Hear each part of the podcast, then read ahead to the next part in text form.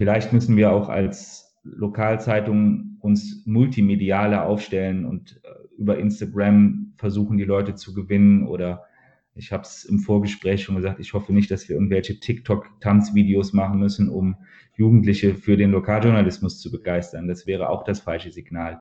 Da bin ich dann bei eurer zweiten Frage. Wir müssen sie über ehrliche Arbeit begeistern und genau das tun wir. Natürlich wird auch dieser Vorwurf an uns herangetragen, dass Fake News und so weiter und so fort. Aber nein, die gibt es hier nicht. Wir arbeiten hier in Euskirchen und da lege ich für jeden meiner Kollegen die Hand ins Feuer. Hochjournalistisch. Moin und viel Spaß bei Kabinengespräch, dem Podcast von Moritz Zinken und Lukas Schibrita.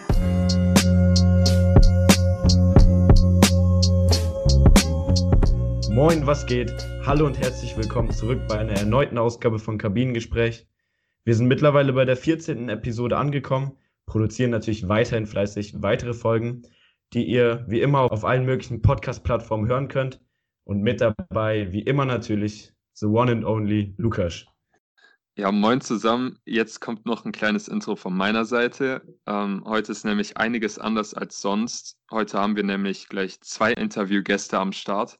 Äh, wir richten unsere Blicke nämlich auf den Lokalsport und auf Lokaljournalismus und haben deswegen zwei Journalisten aus unserem Kreis eingeladen, die uns jetzt auch einen Einblick in ihre Arbeit geben wollen. Und noch eine kleine Anmerkung. Wir hatten eigentlich geplant, dass wir das Interview face-to-face -face aufnehmen und uns mit den beiden zusammentreffen. Leider hat das aus technischen Möglichkeiten von unserer Seite aus nicht geklappt.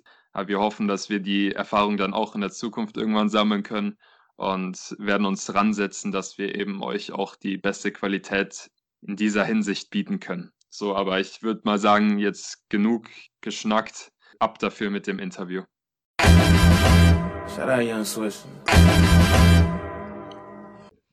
Und damit würde ich sagen, starten wir direkt rein ins Geschehen. Die beiden Sportjournalisten, die wir im Pre-Intro angeteasert haben, heißen Rocco Bartsch und Tom Steinecke.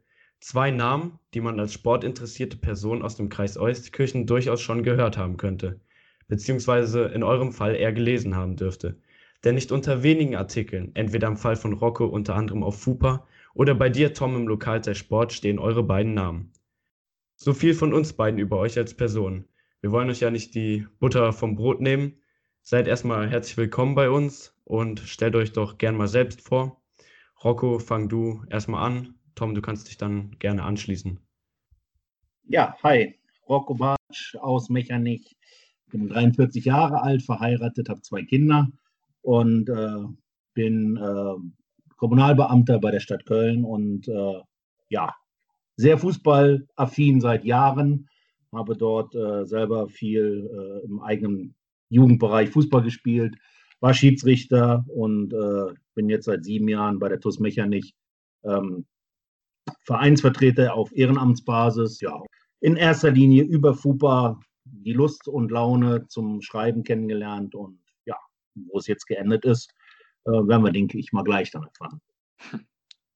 Ja, hallo zusammen. Mein Name ist Tom Steinecke, auch, nee, nicht auch, Rocco ist 43, ich bin 42 Jahre alt, bin Redakteur bei der Kölnischen Rundschau und dem Kölner Stadtanzeiger. Wir haben in Euskirchen eine Redaktionsgemeinschaft gegründet vor einigen Jahren und äh, machen jeden Tag die Lokalzeitung zu, grundsätzlich auch mit jedem Tag einer Seite Lokalsport. Ich bin ein bisschen Mädchen für alles bei der Zeitung, betreue die Kommune Zülpich, mache aber auch viel im Lokalsport und helfe schon mal bei Euskirchen, in der Kommune Euskirchen um aus oder äh, auch beim Kreis Euskirchen. Mein Herz hängt aber tatsächlich sehr am Lokalsport. Habe lange in Euskirchen Fußball gespielt, mit einigen Zwischenstationen, unter anderem in Flamersheim oder bei Arminia Reda damals, der Verein ist leider von der Fußballlandkarte verschwunden, war aber eine sehr tolle Zeit. Und ansonsten, ja, verheiratet, eine Tochter, die langsam auch anfängt, sich für Fußbälle und Basketbälle zu interessieren, was einen jungen Papa doch sehr stolz macht. Äh, Rocco, wie kam es eigentlich bei dir dazu, dass du so in den Sportjournalismus gerutscht bist? Also du hast schon mal erwähnt, dass du äh, so FUPA kennengelernt hast, aber vielleicht kannst du mal den Zuhörern erklären, wie du jetzt den Weg da so reingefunden hast. Ja, ich glaube, es ging los über, den, äh, über die Anfänge meiner Söhne, meines älteren Sohnes, als er mit Fußballspielen mit fünf, sechs Jahren angefangen hat, hat man bei, äh, bei der TUS Mechernich auch äh, Ehrenamtler gesucht. Und dort bin ich dann relativ schnell dann auch äh, Jugendgeschäftsführer geworden und habe dort mir aber auch selber dann auferlegt, in der Öffentlichkeitsarbeit und in der Außendarstellung dies zu bewirken, was mir, denke ich, auch in den letzten äh, sieben Jahren ja sehr gut gelungen ist. Ähm, habe dann nach den drei Jahren Jugendgeschäftsführer den Weg in den Seniorenvorstand äh, gefunden und ja, bin dort quasi der verlängerte Arm der Trainer gewesen und habe dort immer den Rücken freigehalten, habe sehr viel über Facebook äh, meine, meine Berichte äh, gestellt und bin aber auch sehr zeitnah, ich glaube vor sechs Jahren jetzt mittlerweile, ähm, auf das Portal FUPA aufmerksam geworden. Ja, und habe da mehr oder weniger meinen Weg jetzt gemacht und ähm, kann schon sagen, dass wir den Kreis Euskirchen auch sehr gut äh, äh, in der Öffentlichkeit dargestellt haben. Und Tom, wie kam es bei dir? Weil du hast uns ja auch erzählt, dass du eigentlich ursprünglich Lehramt studiert hast. Ähm, warum hast du dir jetzt im Nachhinein überlegt, dann doch auch Richtung Journalismus zu gehen und hast dann eben den Lehramtberuf äh, sozusagen erstmal beiseite gelegt? Also meine Anfänge bei der Zeitung reichen ins Jahr 2000 zurück. Da gab es tatsächlich noch zwei Kreisligen A im Kreis Euskirchen. Ich habe damals die Eifler Kreisliga A betreut, habe dann eine Auszeit genommen und bin 2006 wieder zurückgekommen zur Zeitung und bin einfach auch da hängen geblieben, weil es jetzt so im Nachhinein für mich der tollste Job der Welt ist. Ich glaube, Jogi Löw oder Jürgen Klinsmann war es, glaube ich, hat mal den Begriff von 1a und 1b geprägt. Ähnlich war es bei mir mit dem Lehrerdasein oder dem Journalistendasein. Ich habe jetzt nochmal meine alte Abi-Zeitung in die Hand äh, bekommen und da stand tatsächlich als Berufswunsch Sportjournalist drin. Also so ganz fernab äh, meiner Fantasie war der Beruf nie und ähm, habe parallel zu meinem Studium als Lehrer auch schon gearbeitet und kann wirklich sagen, dass es beides ganz, ganz tolle Berufe sind. Ich musste mich aber irgendwann entscheiden und dann fiel mit 50,1 Prozent ähnlich wie jetzt in den USA, Gott sei Dank, äh, die Wahl auf den Journalismus und bin da sehr froh und es ist tatsächlich für mich ähm, persönlich der tollste Beruf. Ähm, Rocco, du hast uns ja bei unserem letztmaligen Aufeinandertreffen bereits erzählt, dass Tom dir vor zwei Jahren die Tür geöffnet hat. Kannst du uns vielleicht das mal erklären, wie genau das Ganze passiert ist?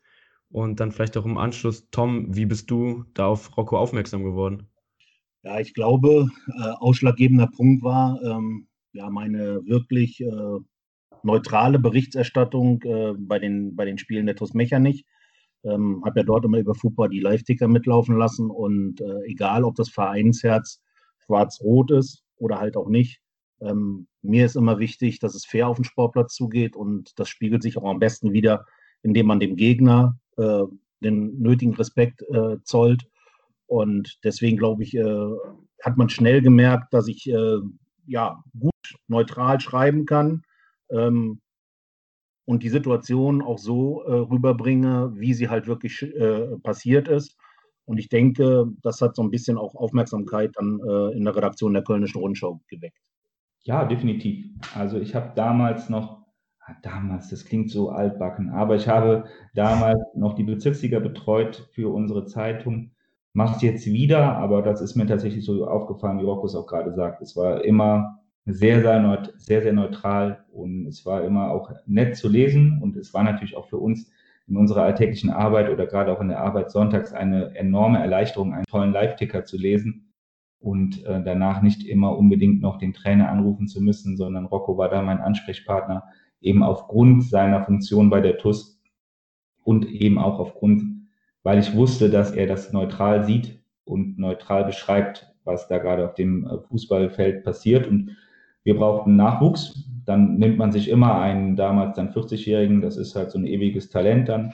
Das fördert man dann sehr gerne. Und wir sind auf Rocco zugegangen. Ich habe ihn gefragt, was natürlich auch sein großer Vorteil war, dass er damals halt schon ähm, seine Berichte mit Bildern garniert hat und äh, wir auch sahen, dass er nicht nur gut schreiben kann, sondern auch gut fotografiert.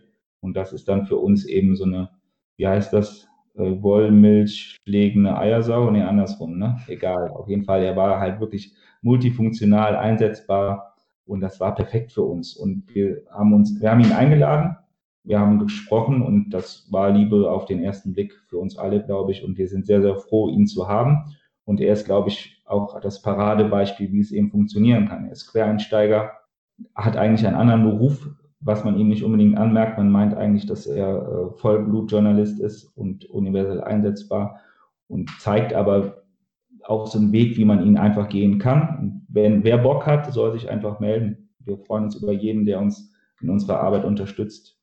Ist das vielleicht auch so die Chance im, im Lokaljournalismus, äh, wie du es jetzt eben beschrieben hast, dass man sich da so findet, beziehungsweise dass man da auch so einfach einsteigen kann? Also ich denke mal, in anderen Teilen ist das vielleicht nicht so möglich. Ähm, wie siehst du das? Ja, definitiv. Also die Hemmschwelle ist bei uns sehr gering und ähm, die ja, das kann man, kann so funktionieren, das muss so funktionieren und so funktioniert es auch. Wir haben einen unglaublich guten und großen Bereich, wo wir uns auch im Kreis Euskirchen austoben können, was Geschichten angeht. Egal in welcher Sportart, egal äh, wie alt die Menschen sind, mit die wir, über die wir diese Geschichten machen. Ob es äh, ein sechs-, siebenjähriger Nachwuchsbasketballer ist oder Tischtennisspieler oder der Rocco, du kannst da vielleicht gleich noch was zu sagen, äh, der Fechter, der an die 90 Jahre alt ist ähm, es ist eine unglaubliche Bandbreite, die wir hier haben im Kreis Euskirchen an spannenden Leuten, an spannenden Geschichten. Und ich kann es nur empfehlen, äh, sich äh, bei uns zu melden. Wir haben immer was zu tun. Wir haben immer Geschichten parat und freuen uns über jeden, der auch Geschichten mitbringt. Und ja, wir sind so eine Experimentierwiese. Wir, es wird nicht alles gut sein, aber äh, wir machen alles gut. Nein, also da kann, jeder kann kommen. Wir freuen uns wirklich über jeden und es gibt keinen universellen Weg in den Journalismus, aber äh, der Lokaljournalismus ist ein schöner Einstieg, vielleicht sogar der beste, weil man echt sehr, sehr viel kennenlernen kann. Und insofern freuen wir uns über jeden, der Bock drauf hat. Genauso ähnlich sind Lukas und ich ja dann auch dank Rocco auf ähm, FUPA gekommen, eben auch quasi als Quereinsteiger. Und ähm, wir sind natürlich alle hier, alle vier, sehr dem Amateursport verbunden. Wie sieht ihr das denn jetzt unter Corona dass jetzt quasi wieder der Amateursport verboten wurde. Wir finden es persönlich schade, aber es ist wahrscheinlich nötig. Wie sieht das denn jetzt auch bei euch in der Freizeit aus? Also da fehlt ja ein bisschen auch dann von eurem Arbeitsalltag, oder? Bei mir mit Sicherheit äh, nicht so schlimm, weil ich ja immer noch einen Hauptjob habe, dem ich auch gerne nachgehe. Ähm, und ansonsten freut sich auch die Familie, dass man ein bisschen mehr Zeit hat. Ähm, aber nichtsdestotrotz fehlt es schon. Das muss man wirklich sagen. Und äh, die äh, Sanktionen, möchte ich es jetzt mal nennen, oder die, äh, die verschärften Regeln, die ausgesprochen sind, sind mit Sicherheit berechtigt. Ähm, aber sie sind natürlich zwiespältig zu sehen. Ne? Die Kinder müssen tagsüber acht Stunden in die Schule, sitzen dort mit 25 bis 30 Mann in der Klasse und dürfen dann abends nicht zum Training. Ähm, da beißt sich so ein bisschen äh, die Entscheidung. Ne? Und ich hoffe einfach nur, dass wir alles sehr, sehr zeitnah überstanden haben. Es wird irgendwann Ende, Mitte, Mitte oder Ende nächsten Jahres sein, dass wir hoffentlich auch wieder dann zum normalen Alltag übergehen können. Und dann wird auch der Sport wieder in den Vordergrund rücken. Ne? Wichtig ist halt, dass alle, die irgendwelchen Sport ausüben, äh, bei der Fahne bleiben und ähm, egal ob jung oder alt, äh, ihr, ihr Metier weiter suchen und auch finden und ähm, dass wir da auch dann zeitnah wieder sportlich schöne Wettkämpfe sehen werden. Ja, in der Redaktion hat natürlich ähm, das Coronavirus Einfluss, sowohl was unseren normalen Alltag angeht, auch als was unseren Lokalsportalltag angeht. Uns fehlt der aktuelle Sport, ne, der sonst ja sehr, sehr viel ausmacht. Gerade in der Montagsausgabe beispielsweise füllen wir grundsätzlich drei Seiten mit Lokalsport.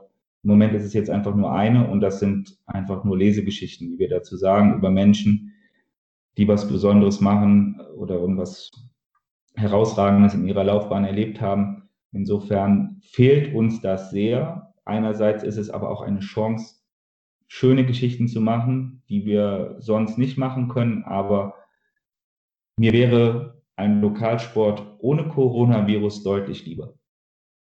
Und wie sah das denn vor Corona aus? Also so ein typischer, nehmen wir jetzt zum Beispiel diesen typischen diese Wochenendarbeit, äh, wie sah da so dein Alltag aus? Äh, wie hast du dich auf ein Ereignis vorbereitet und wie hast du das dann mit dem Team in der Redaktion nachbearbeitet oder aufgearbeitet? Da muss ich ein bisschen trennen zwischen meiner Zeit als freier Mitarbeiter und jetzt als Redakteur. Ich fange mit der freien Mitarbeit an. Da war es so, dass der Sonntag ein absoluter Highlight-Tag war, fotografiere recht viel und war damals auch schon für die Bezirksliga zuständig und Jugendfußball und ein bisschen Jugendbasketball und so weiter und so fort. Und dann war es halt häufig so, dass schon so drei, vier, fünf Sportplätze allein am Sonntag anstanden. Dann hat man sich so seine Spiele rausgesucht, Kreisliga B, Kreisliga C, Kreisliga A. Manchmal war es sehr stressig. Ich war sehr froh, dass mein Papa immer dabei war, der mir äh, beim Regen den Schirm gehalten hat und meine Kamera dadurch nicht nass wurde. Das waren immer so typische Vater-Sohn-Touren. Das war sehr schön. Danach ging es halt nach Abpfiff, manchmal sogar schon vor Abpfiff in die Redaktion. Dann schreibt man das, was man äh, neben die Bezirksliga, was man so gesehen hat, ruft die Trainer noch an. Ganz, ganz früher hat man sogar noch in der Vereinskneipe angerufen. Heute kriegt man je nachdem eine WhatsApp-Sprachnachricht. Das ist einfach der Lauf der Zeit. Das ist äh, schön, manchmal traurig, aber meistens schön und einfacher. Und dann schreibt man das runter. Man telefoniert die anderen Trainer noch an und dann ist man meistens so sonntags gegen wenn es schlecht läuft, gegen zehn fertig, wenn es gut läuft, gegen neun. Das ist so der ganz normale Wahnsinn. Häufig fängt man um 11 Uhr morgens an mit dem ersten Jugendspiel. Also es ist jetzt nicht so, dass es ein unstressiger Tag ist, aber es macht unglaublich viel Spaß. Jetzt ist es ein bisschen anders. Ich arbeite sonntags grundsätzlich nicht mehr. Das macht der Lokalsportkoordinator Manni Metz und das macht er auch sehr gut. Wir versuchen, das Son den Sonntag zu planen und die Arbeit der Kollegen zu erleichtern, indem wir uns spätestens bis Mitte der Woche halt hinsetzen und überlegen, welche Geschichten oder welche Spiele wir am Wochenende machen. Dann verteilen wir die Aufträge beziehungsweise fragen, ob ihr Lust und Zeit habt. Und häufig kommt ein Ja. Wir haben halt feste Mitarbeiter. Rocco zum Beispiel betreut jetzt in diesem Jahr den Handball oder seit dieser Saison. Franz Küpper betreut seit Jahren die Kreisliga A. Dann ist klar, dass Franz auch in der Kreisliga A sein Foto macht und dann die Erfahrungen, die wir sammeln, tun uns allen gut, tun auch, glaube ich, den Lesern gut. Ja, und dann sind wir halt grundsätzlich bis neun, halb zehn sonntags fertig.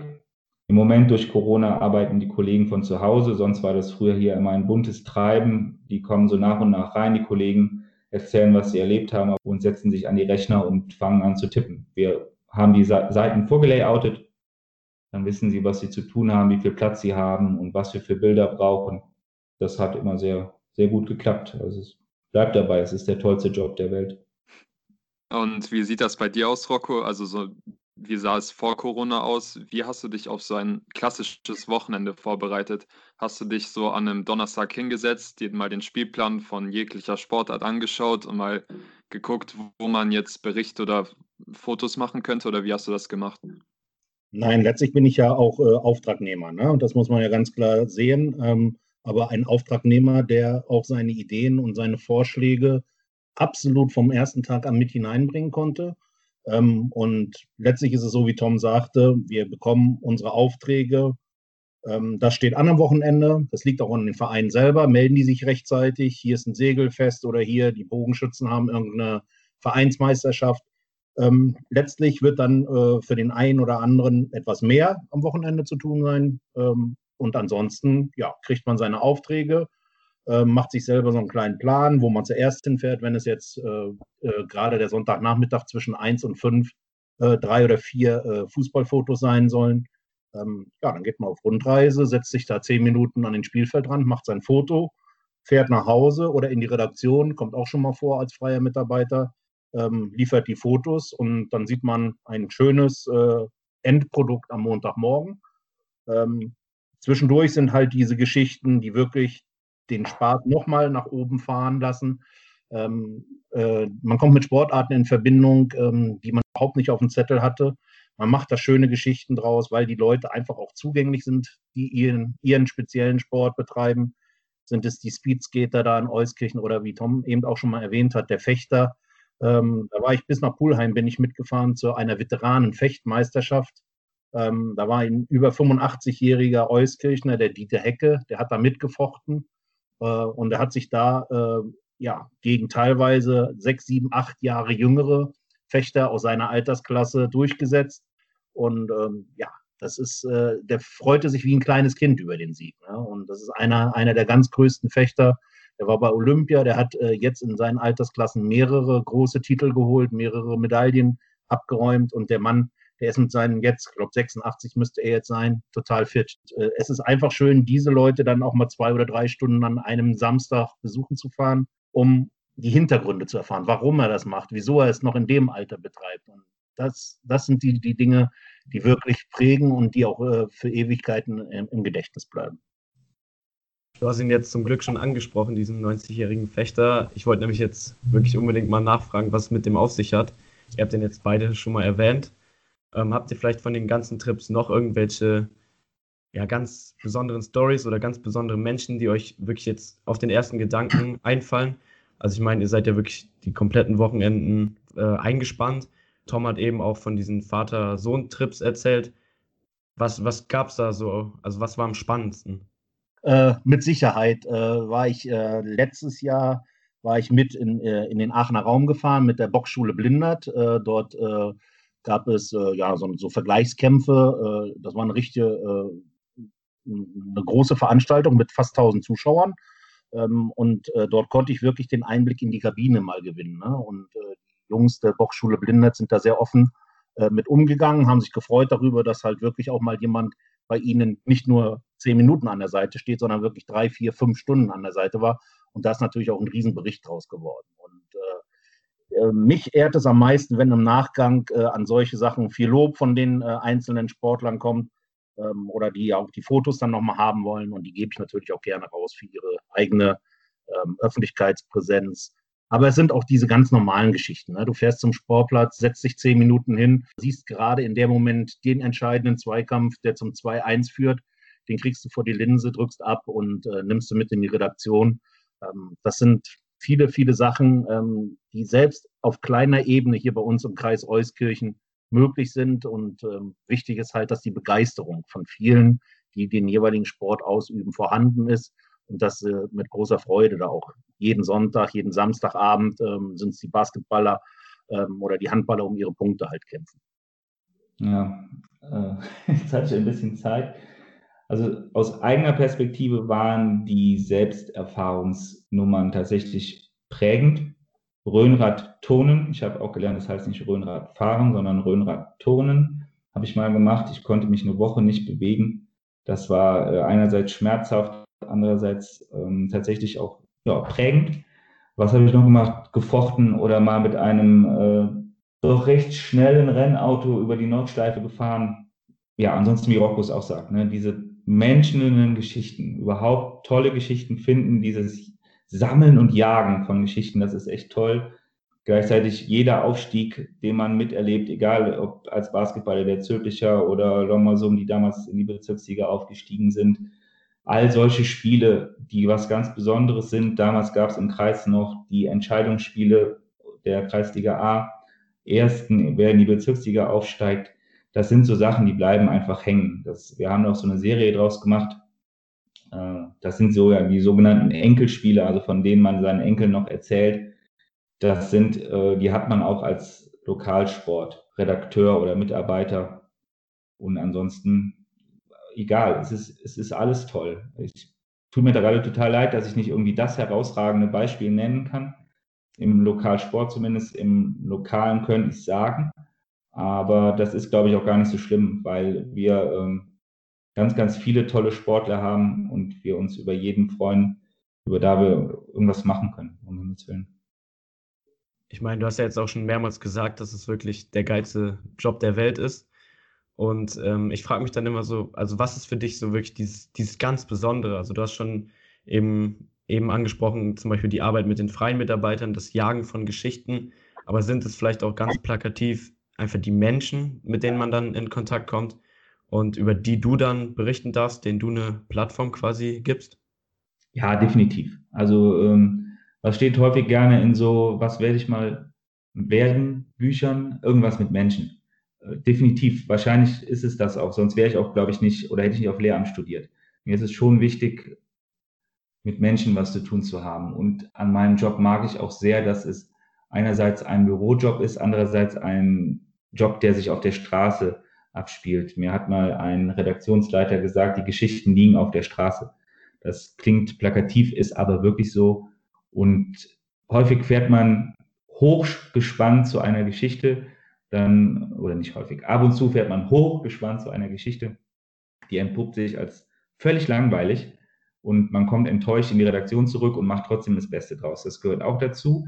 Aber ab und zu fährt man auch zu einer vermeintlich langweiligen Geschichte und hat einen Aufmacher und bringt noch zwei weitere Geschichten mit, weil es einfach so spannend ist, weil die Menschen so toll sind, weil die Leute was zu erzählen haben, eben weil es Geschichten zu erzählen gibt. Und ich glaube tatsächlich, dass das sehr, sehr viel von unserem Beruf oder von meinem Beruf ausmacht, Menschen und Geschichten dazu erzählen. Und das ist äh, tatsächlich das, was es für mich auch ausmacht, ja. Ja, ich würde noch, ich habe noch äh, jetzt ja auch noch zwei Minuten Zeit gehabt, um noch ein paar Sachen rauszukramen aus dem Gedächtnis, die bei mir so wirklich dann hängen geblieben sind. Ne? Ähm, sei es das Bogenschießen in Kreuzweingarten oder in, ähm, in Euskirchen, wo dann wirklich die Vereinsvertreter auch gesagt haben, ja, willst du nicht auch mal selber mitschießen? Ähm, das war schon äh, ein schönes Erlebnis. Dann natürlich auch, ne, wenn du eingeladen wirst zu Weihnachtsfeiern, äh, was ich aber natürlich bisher immer abgelehnt habe. Ähm, damit die Vereinsvertreter ne, auch mal zeigen wollen der Presse gegenüber, ihr habt gut über uns berichtet äh, und äh, das soll unser Dank sein. Ne? Oder dann fährst du zum Segeln an den Zülpicher See, äh, kannst dir überhaupt nichts vorstellen. Nur das Erste, was du unter die Nase gehalten kriegst, ist halt ein, ein Teller mit Erbsensuppe, den die da selber gekocht haben. Ne? Das sind echt geile Sachen. Äh, Jörg Piana, ne, der Aufstieg mit der SG 92 in Golbach, ne, mit Tränen in den Augen steht er am Spielfeld dran und lässt seine Emotionen da den freien Lauf. Das sind, das sind Geschichten, die wirst du nie vergessen. Aber, und äh, das sagt man ja immer, Nachrichten äh, werden ja in erster Linie im negativen Sinne gesagt, äh, geschrieben oder berichtet. Ne? Beim Erf Zwiskaf äh, Ende letzten Jahres äh, bin ich vor Ort, wo es da zu Tumulten kam mit Polizeieinsatz. Ähm, das sind natürlich gerade aus Pressesicht natürlich auch die Zeilen oder die Geschichten, ähm, die äh, ja mit Sicherheit prägend sind. Im negativen Sinne, ähm, aber für die, für die Zeitung in dem Fall, weil ich vor Ort war, halt ein Gewinn. Ne? Wie seht ihr jetzt beide eigentlich die Entwicklung vom Amateursport? Also laut aktuellen Umfragen vom Schweinfurter Anzeiger ähm, hat sich eben die Interessentenanzahl in den letzten Jahren deutlich erhöht. Vielleicht könnte auch ein Grund sein, dass es immer höhere Kommerzialisierung gibt. Tom, wie erlebst du das? Oh, schwierig. Also ich glaube jetzt tatsächlich, ich halte jetzt mal dagegen. Wenn man früher auf den Sportplatz gegangen ist, waren da deutlich mehr Zuschauer. Also ich äh, erinnere mich an Spiele des äh, SV Sötenich in der Landesliga mit 1000 Zuschauern. Heute oder Kall oder auch ETSC, heute krebsen sie mit 80, 90 Zuschauern Daher, wenn in der Kreisliga A ein interessantes Derby ist, sind vielleicht mal 150, 200 da, unabhängig von Corona. Das ist ja schon grenzwertig bei Corona, aber ich äh, grenze das jetzt mal aus.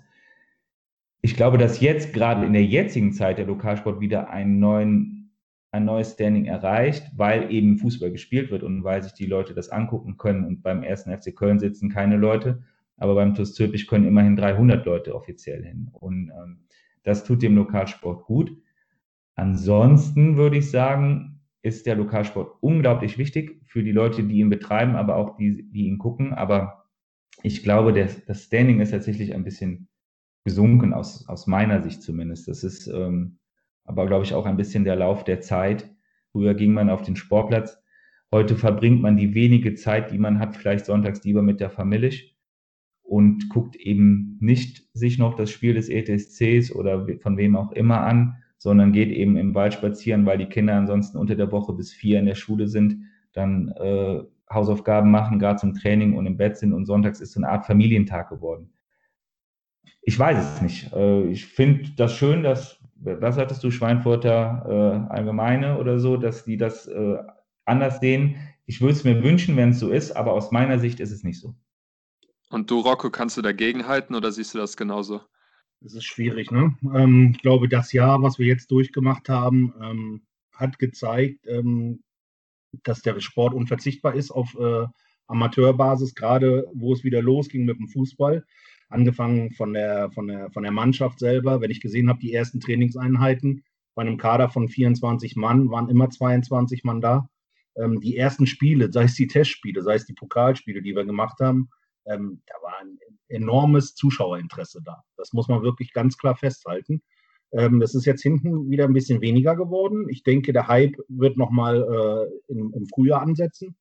Ähm, es ist schwierig, es ist wirklich schwierig, ne? weil ähm, viele äh, Menschen, die, die den Profisport sehen, und da spreche ich den Fußball an, ähm, wenn, wenn ich da heute höre, ähm, dass sich äh, in Frankfurt 14 Bundesligisten und der HSV getroffen haben und über die Fernsehgelder von 4,6 Milliarden Euro äh, äh, sich unterhalten und Mannschaften oder Vereine wie Mainz, Bielefeld, noch zwei Stuttgart, noch einer, ähm, äh, ausgeladen wurden, weil die sich im Vorfeld äh, für, die, für die gerechtere Verteilung der kleineren Vereine eingesetzt haben, dann äh, gute Nacht, Marie, muss man dazu sagen. Ne? Ansonsten, ich würde es mir wünschen, wenn gerade äh, der Sport vor Ort ähm, mehr äh, Interesse von der Bevölkerung bekommt, weil ich denke, er ist ehrlicher als so manch einer Sport, der im, im großen TV läuft. Zu guter Letzt wollen wir eben auch noch einen Ausblick auf die Zukunft richten. Wie siehst du die Zukunft des klassischen Printjournalismus an, besonders vielleicht auch von Lokalzeitungen, Tom? Und ja, wie seht ihr das generell auch als Journalisten? Die haben jetzt halt äh, häufig immer schwierigere Vorwürfe gegen sich, dass eben Fake-Journalismus, Fake News gibt. Ähm, wie seht ihr das auch so im Lokalbereich? Betrifft euch das die Zukunft des Lokaljournalismus sehe ich tatsächlich ähm, rosig in Anführungsstrichen, weil ich glaube, man kriegt heute in der schnelllebigen Zeit alles, was man so möchte, aus der großen, weiten Welt im Internet. Aber das, was in Euskirchen passiert, in Mechernich oder in Hellental, Gott sei Dank für uns noch nicht, sondern deswegen sind wir für die Leute wichtig und sind auch gerne für sie da. Und ich hoffe auch, dass die Leute ähnlich wie beim Buch nicht auf das haptische Erlebnis einer Zeitung verzichten wollen. Allerdings wäre es völlig blauäugig zu sagen, es, ähm, wir müssen nicht mit der Zeit gehen und nicht äh, auch für online was machen. Natürlich müssen wir das und das werden wir auch. Und vielleicht müssen wir auch als Lokalzeitung uns multimedialer aufstellen und äh, über Instagram versuchen, die Leute zu gewinnen oder ich habe es im Vorgespräch schon gesagt, ich hoffe nicht, dass wir irgendwelche TikTok-Tanzvideos machen müssen, um Jugendliche für den Lokaljournalismus zu begeistern. Das wäre auch das falsche Signal. Da bin ich dann bei eurer zweiten Frage. Wir müssen sie über ehrliche Arbeit begeistern und genau das tun wir. Natürlich wird auch dieser Vorwurf an uns herangetragen, dass Fake News und so weiter und so fort. Aber nein, die gibt es hier nicht. Wir arbeiten hier in Euskirchen und da lege ich für jeden meiner Kollegen die Hand ins Feuer. Hochjournalistisch. wenn Vorwürfe gegen jemanden äh, auftauchen, dann fragen wir auch die anderen Seiten. Und das ist das Entscheidende. Wir machen hier ganz, ganz ehrlichen Journalismus. Dass wir nicht immer alles richtig machen, das mag sein. Und äh, dass man auch mal jemanden auf die Füße tritt mit einer Geschichte, das mag auch sein. Das tut uns auch natürlich leid, weil das ist aber leider auch unser Job. Das gehört dazu. Und äh, das müssen wir machen.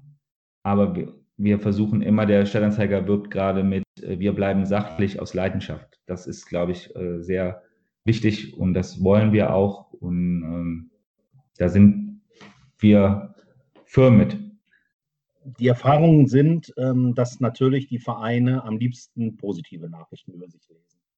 Ähm, das ist aber nicht immer einfach, weil eine Niederlagenserie, da kann man noch so viel versuchen, positiv rauszugewinnen. Eine Niederlagenserie ist halt negativ. Und da muss es auch dann mal kritische Töne in der Zeitung geben. Wir sind keine Klatschpresse, die jetzt äh, dort irgendwas äh, erfinden, äh, was überhaupt nicht der Wahrheit entspricht, ähm, sondern alles, was wirklich mit Fakten belegt ist.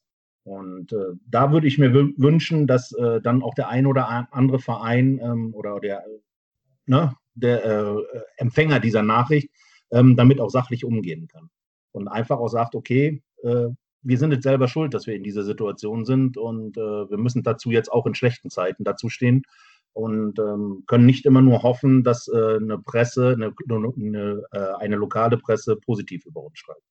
Wir sind keine PR-Agentur für irgendwelche Städte oder Vereine oder sonst irgendwas, sondern wir sind Journalisten. So unangenehm das für alle Beteiligten ist, das Haar in der Suppe zu suchen oder auch den Finger in die Wunde zu legen, das ist aber eben unser Job und das gehört auch dazu. Und ich glaube, da, solange wir fair miteinander umgehen und uns danach immer wieder in die Augen schauen können, ist das alles in Ordnung.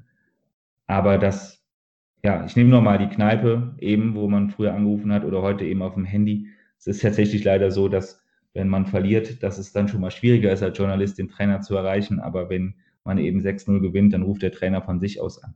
Das ist alles menschlich, das gehört alles dazu. Aber das macht auch den Beruf aus. Das muss man auch sagen. Da muss man auch schon mal als Journalist eben die Faust in der Tasche machen und sagen, ja, komm, das ist halt so, jetzt haben sie einen schlechten Tag, aber dann sollte man dann in der nächsten Woche vom Trainer erwarten, auch wenn sie wieder hoch verloren haben, dass er sich dann halt trotzdem meldet. Das ist halt Sport, dass man dann halt auch da eben, wie Rocco sagt, sein, sein Mann, seine Frau stehen muss. Jetzt vielleicht noch eine abschließende Frage an Rocco. Äh, du bist ja auch so ein bisschen als Mr. Fupa bekannt im Kreis Euskirchen. Was denkst du, wo geht es mit der, mit der Plattform in Zukunft hin? Was hat die vielleicht auch für ein Potenzial? Oder wie siehst du FUPA im Kreis Euskirchen? Ja, schwierig. Ne? Ähm, letztlich ist es so, ähm, dass der Dumont Verlag sich äh, Anfang diesen Jahres davon getrennt hat, aus Kostengründen. Jetzt äh, demzufolge der Generalanzeiger in Bonn für dieses, äh, für den Fußballverband Mittelrhein quasi ähm, die Seite betreibt. Ähm, wir haben keine Zeitungsberichte mehr da im, im Portal drin. Das heißt, dieses Mitmachportal, womit FUPA eigentlich mal an den Start gegangen ist, wird jetzt mehr denn je zum Tragen kommen. Und da liegt es wirklich an den Vereinen auch selbst, ne? die Möglichkeiten zu erkennen, sich selber darzustellen, mit Fotos, mit Berichten, mit Live-Tickern, was auch immer, irgendwelchen News, einfach nur eine gepflegte Vereinsseite zu haben. Und dann kann man ähm, dort auch viel Leben mit äh, erwecken. Und ich finde, FUPA ist neben den Social-Media-Präsenzen, die es im, äh, äh, ja, im, im, im, World Wide Web gibt, eine der wichtigsten Plattformen, ähm, um ohne großen Aufwand sich selber äh, in der Öffentlichkeit so darzustellen, wie man es gerne hätte. Okay, danke euch beiden. Das war jetzt die letzte Frage. Wir haben jetzt auch die angedachte Zeit ziemlich gut gefüllt. Wir danken euch auf jeden Fall für das angenehme Interview. Sehr gerne. Gerne schön, ja. Shout out Young Swiss. So, danke nochmals an Tom und Rocco, dass sie sich die Zeit genommen haben und mit uns eine Aufnahme gestartet haben. Wofür wir aber jetzt noch dankbarer sind, ist, dass sie sich entschieden haben, über unseren Podcast einen äh, Zeitungsartikel zu schreiben, der auch am Wochenende im Lokalteil Euskirchen beim Kölner Stadtanzeiger und bei der Kölnischen Rundschau zu finden sein wird. Und ja, wir sind dafür auf jeden Fall sehr, sehr dankbar. Ja, ich kann mich da nur anschließen. Wir beide finden es einfach mega verrückt, dass wir tatsächlich mit diesem Podcast in der Zeitung gelandet sind. Das ist auch eben ja etwas, was wir an euch Zuhörer weitergeben wollen, weil ihr eben auch ein Teil davon seid. Und wir sind einfach mega dankbar dafür. Wir machen das einfach aus Spaß an der Freude. Das war jetzt aber genug Gefühlsduselei. Lest es euch gern durch, teilt diesen Podcast mit euren Freunden oder Familie oder was auch immer. Und dann würde ich sagen, hören wir uns in der nächsten Ausgabe von Kabinengespräch. Macht's gut und bis dann.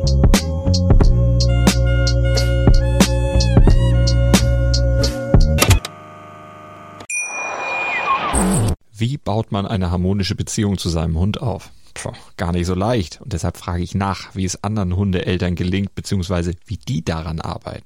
Bei Iswas Dog reden wir dann drüber. Alle 14 Tage neu mit mir, Malte Asmus und unserer Expertin für eine harmonische Mensch-Hund-Beziehung, Melanie Lippisch. Iswas Dog mit Malte Asmus. Überall, wo es Podcasts gibt.